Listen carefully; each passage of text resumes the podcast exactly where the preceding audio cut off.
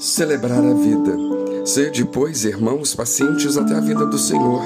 Vede que o lavrador espera o precioso fruto da terra, aguardando-o com paciência, até receber as primeiras e as últimas chuvas. Tiago 5,7 Se prestarmos atenção ao que nos diz o verso, nossa conclusão será de que Deus os conforta e consola com promessa por seu conteúdo. A vida não é fácil Viver dá trabalho em todos os sentidos. Mesmo assim, vemos pessoas que amam a vida. E na verdade, todos nós devemos amar a vida por ser ela dádiva de Deus. Assim mesmo, com percalços, sofrimentos e problemas, nós devemos agradecer a Deus pela vida que nos foi dada. Há muitas faces belas da vida e nós precisamos aprender a desfrutar as pequenas coisas, antes de procurar esperar e ansiar apenas e tão somente pelos grandes feitos. Não se vive de ápices, não, mas dia após dia, vence-se na rotina do dia a dia, interrompida, e vez por outra por um grande dia no qual algo especial acontece.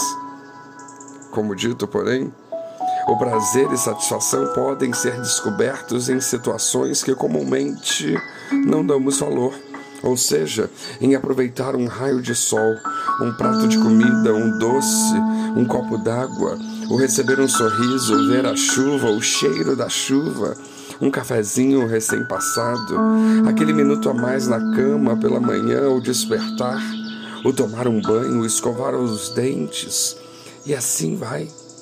São inesgotáveis esses pequenos prazeres e deleites diários que nós carecemos aprender para o nosso exclusivo bem, anotar e apreciar em nossos caminhos. Dentro de um dia, eles são inúmeros. Basta cada um de nós rendemos-nos a eles e não deixá-los passar como atos mecânicos e nós como autômatos. O escritor Rubem Alves, na sua genialidade, disse que lhe dava prazer, depois de comer um belo bife, o simples ato de tirar um pedacinho de carne que ficava preso entre os seus dentes com um fio dental ou mesmo com um palito. Que sabedoria básica, numa coisa trivial e pequena. E nós temos que admitir que uma pessoa nesse nível de presença de espírito consegue extrair a felicidade de situações que jamais cogitaríamos sequer pensar, que são completamente inusitadas. Isso é simplicidade. Se pudermos nos adaptar a esse conceito de vida, certamente seremos mais felizes. Nessa mesma esteira, pensava o pensador sozinho outro dia sobre uma reunião de amigos, partilhando e misturando uma bela refeição com uma boa conversa. Pode-se dizer que no final do encontro, que ótima comunhão que há nesses tipos de reuniões e que isso precisa repetir-se com frequência. Com certeza todos que participaram iriam concordar. Pois é, o tempo passa e às vezes essas reuniões são únicas. Não se repetirá, ainda que realizasse outras vezes com as mesmas pessoas o mesmo cardápio.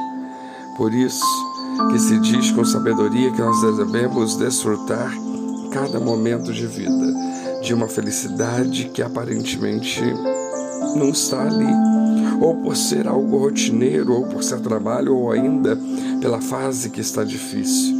Não importa o como, nem o onde, nem as razões.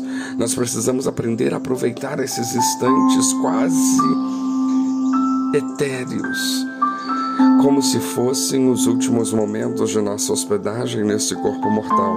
Corpo este, aliás, que é veículo de nossas sensações e expressões sensoriais e que nos dá identidade essa conduta e atitude que podem ser novas a muita gente desde a leitura de um livro, como o ouvir este áudio. É necessário termos muita paciência, pois a vida é mesmo como o ciclo da terra. Normalmente nós sememos aqui e colhemos acolá, e muita coisa acontece nesse interim Se pudermos então desenvolver em nós mesmos essa capacidade de tirarmos proveito de tudo, de celebrar a vida, até a paciência que o verso nos aconselha a ter, ficará mais leve. E não só isso, não. Deus nos deu a vida para que nós a desfrutemos em alegria e devemos aproveitá-la em todos os sentidos. Na verdade, há uma promessa. O verso, o lavrador, depois de muito labor, não só espera, mas também recebe o precioso fruto da terra. Há tanta sabedoria nisso e tanto que se aprender.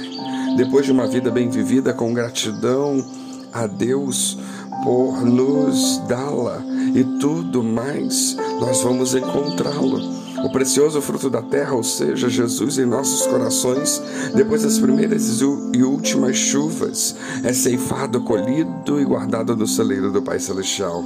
Aqui jaz a paciência e esperança que todos nós devemos cultivar, cada qual por si só. A vinda do Senhor é uma via de duas mãos. Ele nos chama e vem até nós, e nós, que o conhecemos e amamos, o ouvimos e vamos até Ele. Então Ele nos recebe com júbilo e do lado dele estaremos por para todo sempre. Se nos for concedido lá, então, olhar para trás, notaremos com alegria que toda a paciência que tivemos nessa vida, por tudo que fomos obrigados a suportar, valeu a pena e como valerá a pena.